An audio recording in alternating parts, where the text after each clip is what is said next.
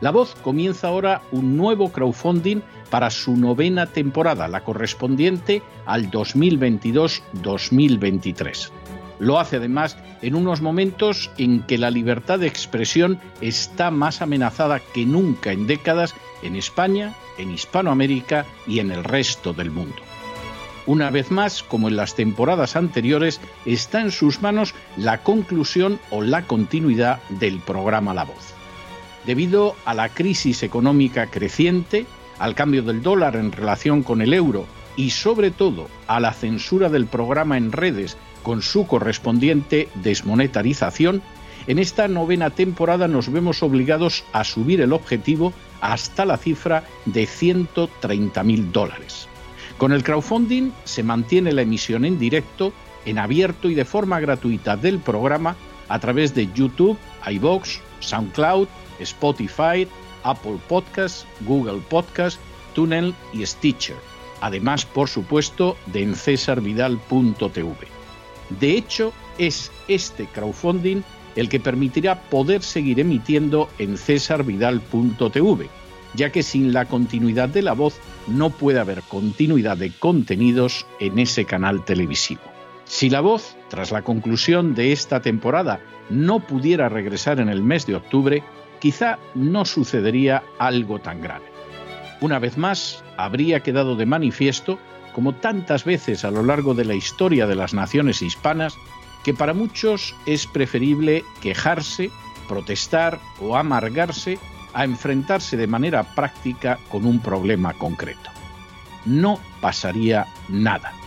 La voz simplemente dejaría de emitirse por la sencilla razón de que no hay suficientes personas dispuestas a asumir el apoyo de su causa, que es la de la libertad y de la verdad la de la información independiente y la opinión rigurosa, la de la lucha contra las tiranías y contra aquellos proyectos que pretenden convertir en esclavos a los seres humanos.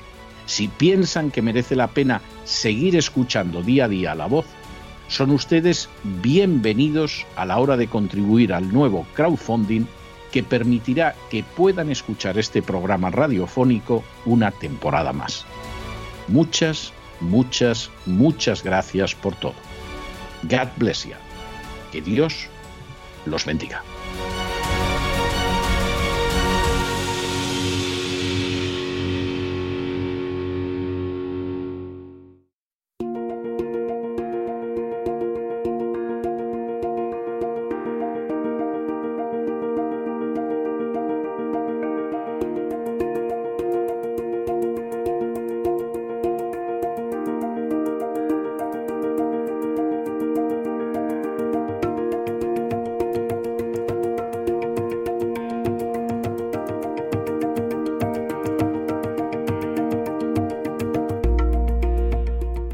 La Psicoteca con Miguel Ángel Alcarria. Estamos de regreso y ya saben ustedes que todos los miércoles aquí en La Voz tenemos un programa doble y sesión continua que tiene que ver con el bienestar. Empezamos con la vida sana, con esa existencia naturista, con una vida de lo más saludable posible en términos físicos, pero saben que inmediatamente después damos el salto a la salud mental, a la sanidad psicológica y lo hacemos en la psicoteca con don Miguel Ángel Alcarria, que ya está aquí con nosotros. Don Miguel Ángel, muy buenas noches. ¿Por dónde vamos a ir hoy? Muy buenas noches. Hoy a lo mejor no hablamos de sanidad eh, psicológica, sino más bien de enfermedad. Y para ello vamos a descubrir, o sea, vamos a, poder conocer, tanto hoy como la semana que viene, a dos grandes personajes como son Johnny Depp y Amber Heard. Eh, sobre todo a Amber Heard, que puede, pues es la única que, han evaluado psicológicamente en este juicio tan mediatizado que todos podemos ver en riguroso directo, ¿no?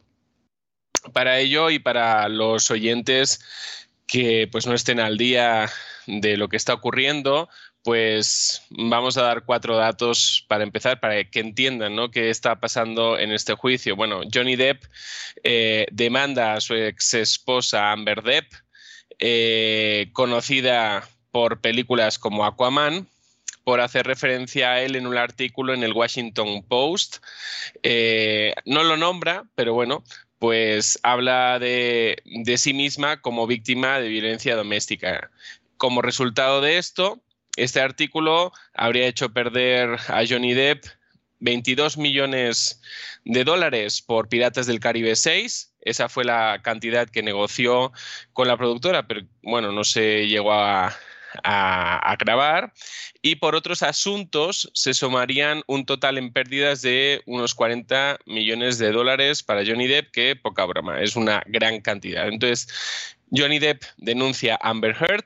El juicio comienza el 11 de abril y esta semana no podemos ver nada sobre el juicio, pues bueno, la, la jueza por asuntos personales pues ha dado un pequeño descanso. El lunes que viene seguiremos con la batalla y se estima que a finales de este mes de mayo pues ya tengamos los, los alegatos finales y, ya quede visto para sentencia. ¿Qué es lo que se está juzgando? Porque, bueno, en el juicio hay mucha paja, cuestiones de carácter penal que para nada se pueden eh, procesar en este juicio que es meramente civil. Pues se está juzgando la veracidad o no del relato de abuso físico, emocional y sexual sobre el que Amber Heard habla en su artículo del Washington Post. Y eh, a este respecto podemos decir que las pruebas presentadas hasta la fecha han sido mayormente a favor de Depp. Entre ellas podemos destacar la cantidad de testigos pues que han hablado de una forma concordante con el relato de Johnny Depp. Eh, sobre todo hablan en, temas de inestabilidad emocional de Amber Heard y describen esa inestabilidad de múltiples formas, en forma de ansiedad, bipolaridad, etc. La existencia de, un audio que yo considero demoledor, en el que Amber acepta que pega a Johnny, lo cual le imposibilita tomar un papel de víctima. En ese audio ella muestra un profundo sentimiento de vacío cuando él toma distancia con ella, que esa sería una característica típica de personalidades tipo clúster B, de eso ya eh, hablaremos en un ratito. En el mismo audio se hace referencia a que él huye de los conflictos y que es ella la que inicia las agresiones físicas. Eso es un dato que al final tira por tierra cualquier tipo de relato que tenga Amber Heard. También hay otra prueba en la que parece ser que Depp intenta autolesionarse, lo cual mostraría eh, sería una prueba eh, que como mínimo sería contradictoria con el relato de un agresor. ¿no? Eh, hay también unas fotografías muy discutidas donde se estarían mostrando lesiones físicas en la cara de Amber Heard, supuestamente causadas por Johnny. Sin embargo, estas fotografías son muy cuestionadas. Hay fotógrafos profesionales que hablan acerca de que, bueno, estas fotografías están muy photoshopeadas, le pasaron el Photoshop, pero bien. Además, no concuerdan entre ellas en cuanto a la intensidad de la rojez del moretón y la zona exacta entre, entre estas tres. Eh, esto es algo que, que supongo que sobre lo que supongo que el jurado hablará. Y aunque no sea una prueba, hay otro hecho que pondría en tela de juicio el papel de víctima de Amber, y es que su exnovia eh, tuvo que llamar a la policía en 2009 y Amber fue arrestada el 14 de septiembre de ese año en Seattle por supuestamente haber golpeado en repetidas ocasiones a su pareja. A pesar de que no se presentaron cargos, porque ninguna de las dos era residente en Washington, y bueno, y a pesar de que la relación continuó hasta 2012, ese es un dato que, bueno, yo creo que tendrán en cuenta. ¿Qué es lo que más se está juzgando? Y como decíamos, en primer lugar, la veracidad o no del relato de abuso físico, emocional y sexual.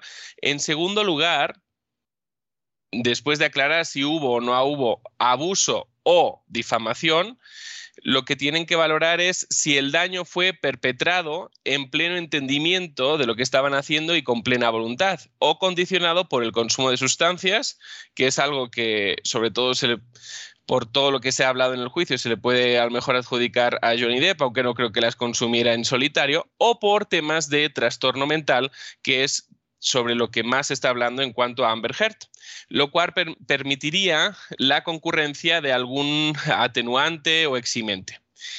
Eh, eso es algo que seguro que se va a dar. ¿eh? Se va a dar seguro algún tipo de atenuante porque, bueno, pues ambos tienen eh, mochila por detrás, ¿no?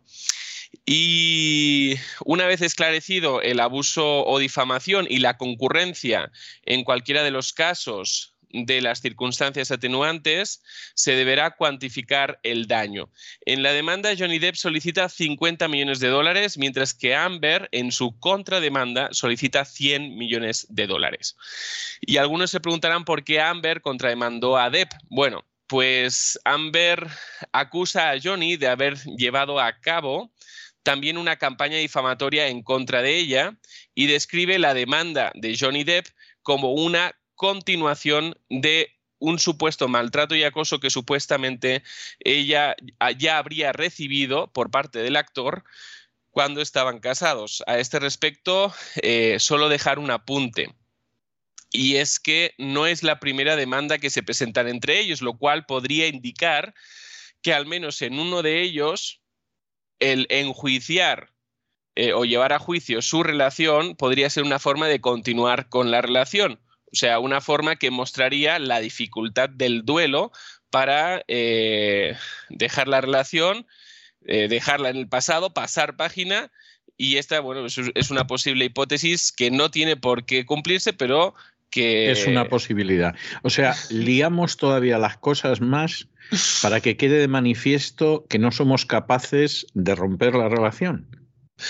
Eso puede pasar. O sea, hay muchas parejas que, por ejemplo, en temas de divorcio, cuando hay niños, eh, van de juicio en juicio, eh, se van quejando sobre el tema del régimen de visitas y de múltiples cuestiones solamente para seguir en la relación. Así que eso es algo que podemos ver muy habitualmente. Y desde la psicología forense, que es una de mis eh, especialidades, pues se ve muchísimo, ¿no? Porque básicamente, ¿qué es la psicología forense? Es la psicología aplicada al ámbito jurídico. Entonces, entendiendo el encuadre del juicio, vamos a analizar los testimonios de las dos psicólogas forenses que analizaron a Amber Heard. No analizaron a Johnny Depp porque no era el estado psicológico de él lo que estaba en entredicho, sino el de ella, que alegaba una situación de ansiedad por causa de la demanda de Johnny Depp. Entonces, bueno, y de hecho se está hablando acerca de un trastorno por estrés postraumático, del cual personalmente dudo, dudo bastante. Hay una situación en la cual Johnny Depp hace como que se acerca a Amber eh, y ella quiere mostrar como una sensación de miedo, pero su lenguaje corporal no expresa miedo, sino sorpresa. Entonces, eh, y un poco exagerada. ¿eh? Entonces, bueno, eh, no creo que haya por ahí un trastorno postraumático, pero de eso vamos a ir hablando. La primera psicóloga que compareció ante el tribunal fue la psicóloga forense Shannon Corey, contratada por Johnny Depp, aunque los abogados de Amber Em, más que con ella, más que entrar en cuestiones eh, del informe, se centraron solamente en desacreditarla profesionalmente.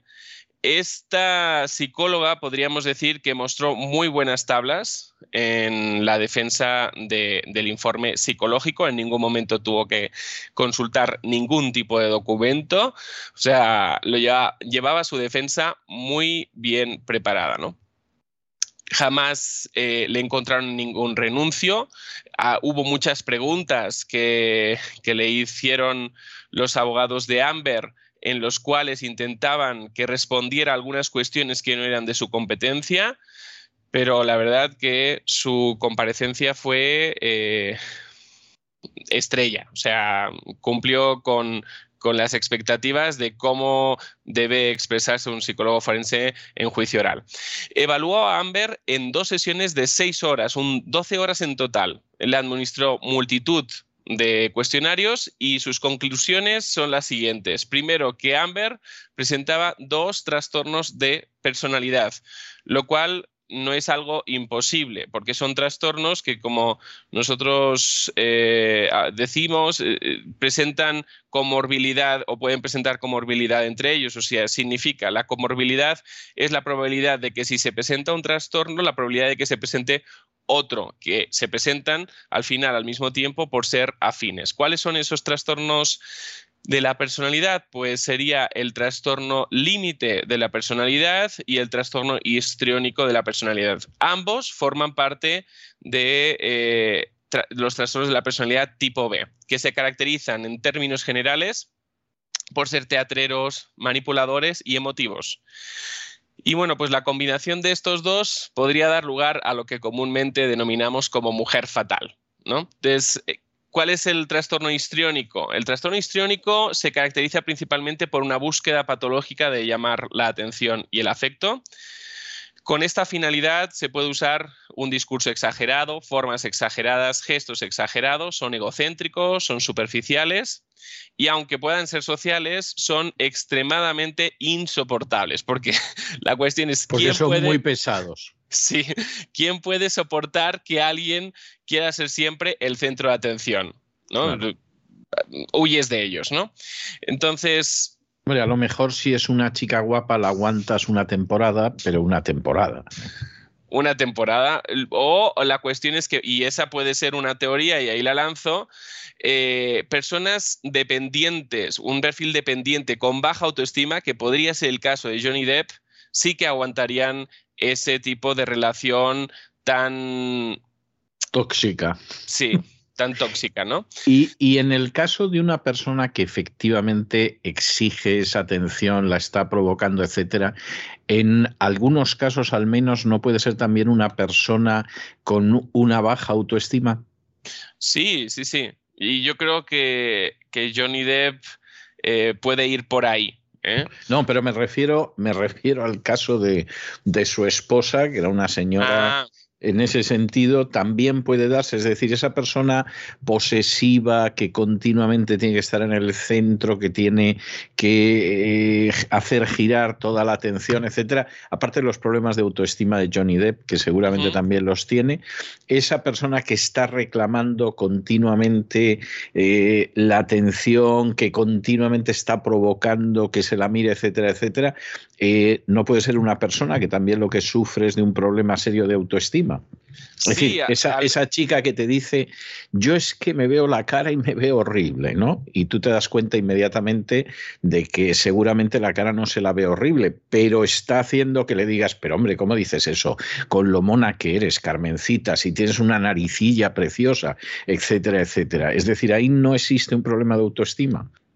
Sí, claro que sí. O sea, y además eh, el trastorno histórico de la personalidad tiene una necesidad que es insaciable de captar la atención de los demás, lo cual muestra que algo pasó en esa infancia, ¿no? Eh, y, que quiere ser eh, de alguna forma compensado en la actualidad, ahora en su adultez. Entonces, bueno, además de eso, de todo lo que hemos dicho, el histriónico es importante subrayar que al ser teatrales solemos hallar en ellos una disociación entre aquello que expresan y aquello que sienten. Eso eh, es algo sobre lo que hablaremos la semana que viene y en muchas ocasiones la cara de Amber de nariz para arriba dice una cosa y de nariz para abajo dice otra, en el sentido de que ella está expresando eh, un tipo de emoción, pero no concuerda con su emocionalidad, eh, con su expresión facial, ¿no? Entonces, em, bien pudiera ser muy buen diagnóstico este el que le ha dado eh, la doctora algunos psicólogos están hablando de que no sería un trastorno histriónico, sino un trastorno narcisista. No es el caso. Si bien sí que pueden haber síntomas de narcisismo, también son primos hermanos, ¿eh? son eh, trastornos que se pueden presentar en comorbilidad, uno junto a los otros, aparte del trastorno límite, que es otro de los que han sido diagnosticados. El trastorno límite es un trastorno que presenta eh, comorbilidad, como decíamos, con ambos trastornos, con el histriónico y con el narcisista, y se caracteriza por cuatro síntomas principales que no deben por qué presentarse siempre eh, en la misma intensidad y por tanto dan lugar a diferentes trastornos límites de la personalidad.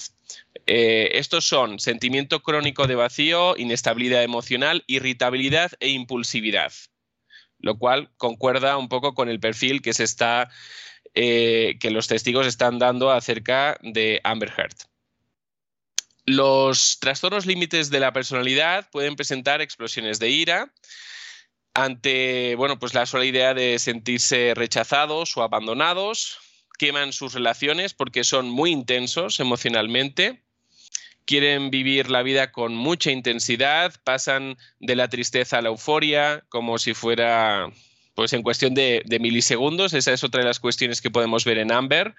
En cuestión de 30 segundos, tengo, tengo, saqué un vídeo del juicio, en cuestión de 30 segundos podemos ver al menos cinco emociones diferentes en su cara, lo cual esto es o, que es muy buena actriz, eh, que no creo que fuera el caso, porque en un juicio no vas a mostrar tanta la habilidad emocional cuando se está poniendo en juicio tu salud mental, eh, o finalmente lo que estaría es dando sustento a la idea de que sí, algo pasa con Amber Heard.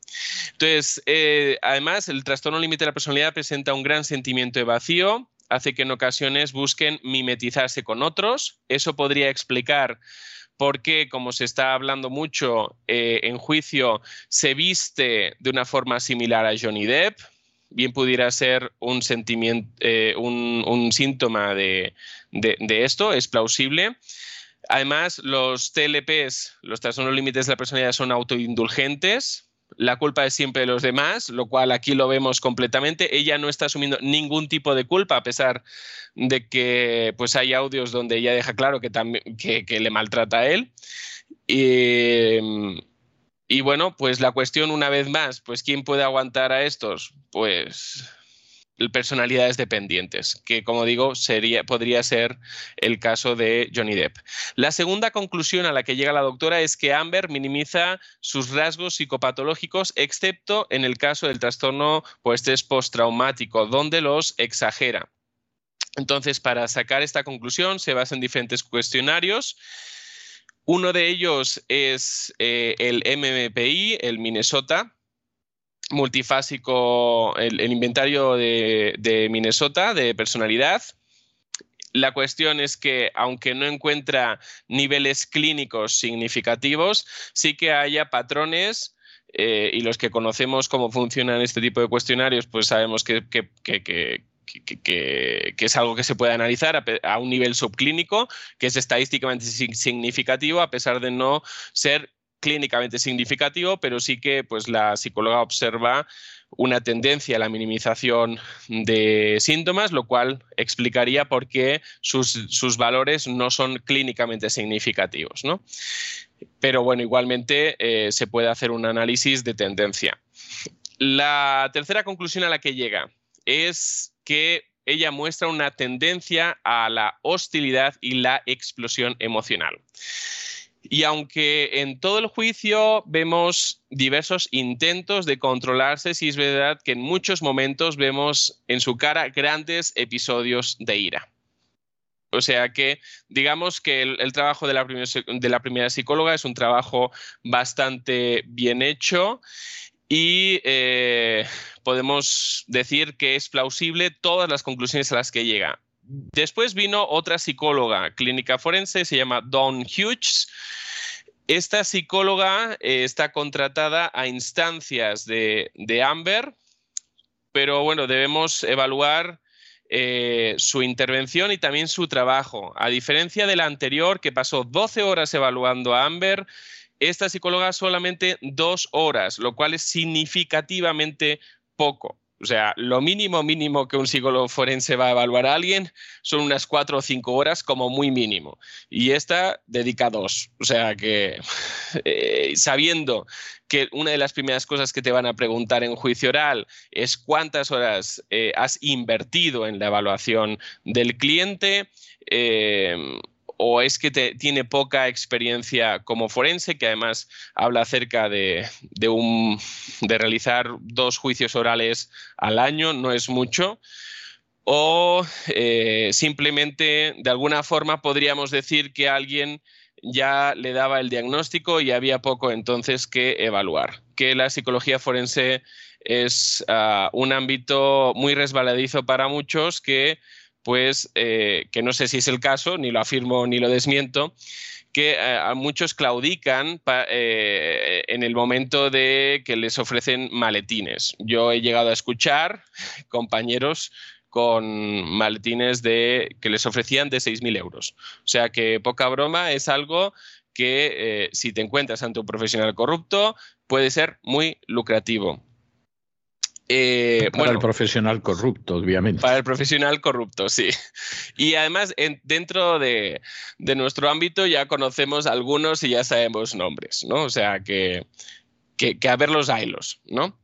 Eh, Down Hughes, esta psicóloga, a diferencia del anterior que hablaba todo de memoria, eh, esta echaba ojo continuamente a sus notas. Hasta la abogada de Amber le llama la atención por ello, porque la imagen que está dando ante el jurado es o que, o que no recuerda nada y no se ha preparado bien el juicio, o que a lo mejor ella ni siquiera ha escrito esas conclusiones, eh, o sea que pondría en tela de juicio eh, todo el, trabajo realizado. Sus, sus conclusiones se basaron simplemente en el testimonio de ella, al cual le da completa veracidad, y en el análisis documental, que no es total, sino parcial. O sea, analiza los documentos que le da la gana. No analiza, por ejemplo, las notas del terapeuta de pareja que tuvieron eh, Johnny Depp y Amber Heard, ni solicitó entrevistarse con Depp, que él podría haberse negado, pero como mínimo habría quedado ahí la solicitud y eso habría hablado a favor de la psicóloga forense. Ese es un error para la credibilidad profesional de esta psicóloga. Presentó dos grandes conclusiones. La historia de violencia doméstica de Amber es consistente.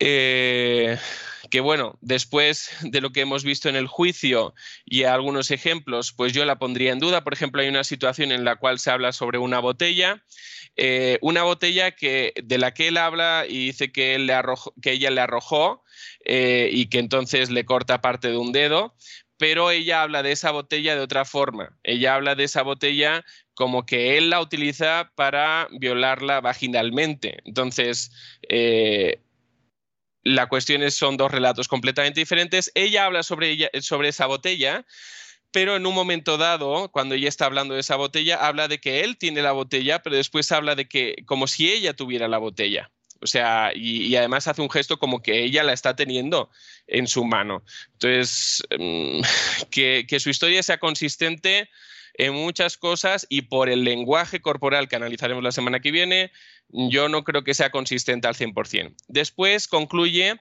que estamos ante un caso de trauma que encaja con el diagnóstico de trastorno por estrés postraumático. La otra psicóloga eh, decíamos que bueno, le administró cuestionarios a este respecto y eh, lo que pudo ver es que estaba exagerando sintomatología en ese caso.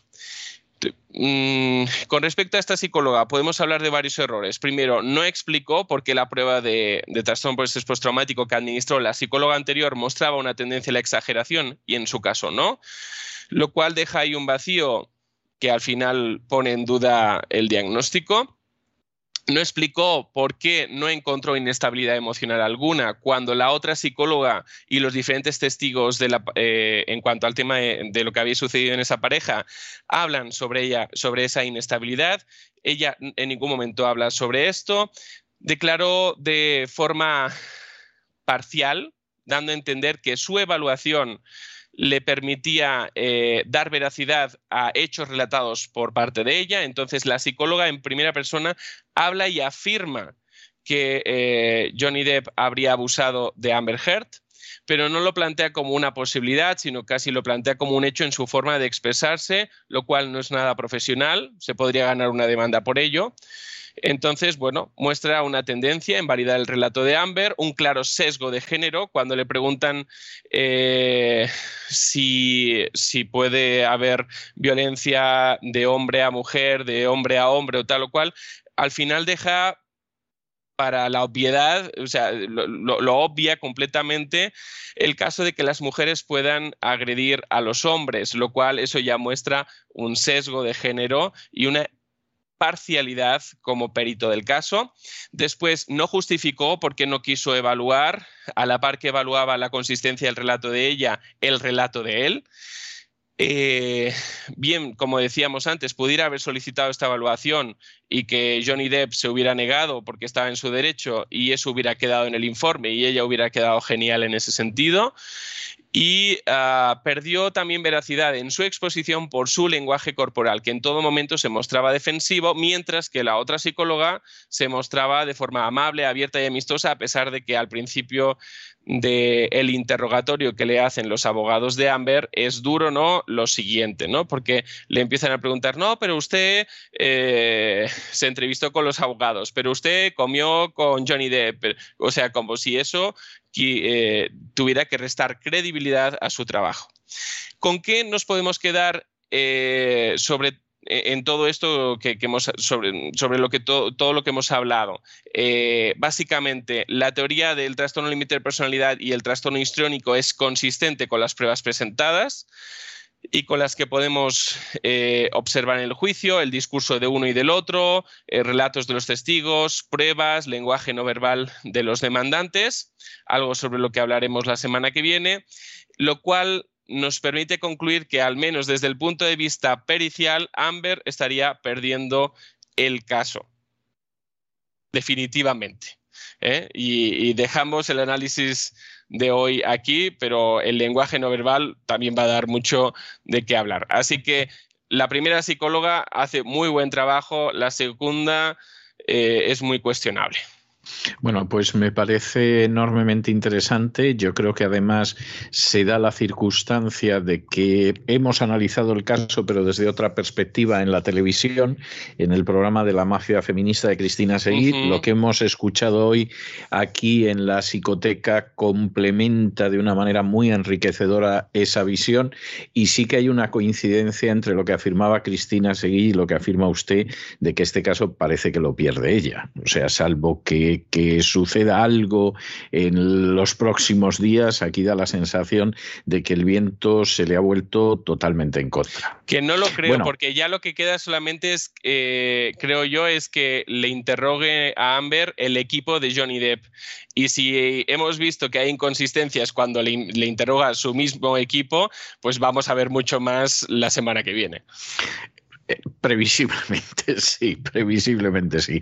Bueno, yo le voy a dejar hoy con un tema que es ese tema en que una persona se interroga sobre su vida de pareja habla con su pareja y le da la sensación de que posiblemente están haciendo el payaso desde hace muchísimo tiempo, aunque tampoco consiguen romper en ningún momento esa relación. Es un tema maravilloso de Sinatra que se titula Sending the Clowns, que sería algo así como si nosotros no somos los payasos, llamad a los payasos para que vengan.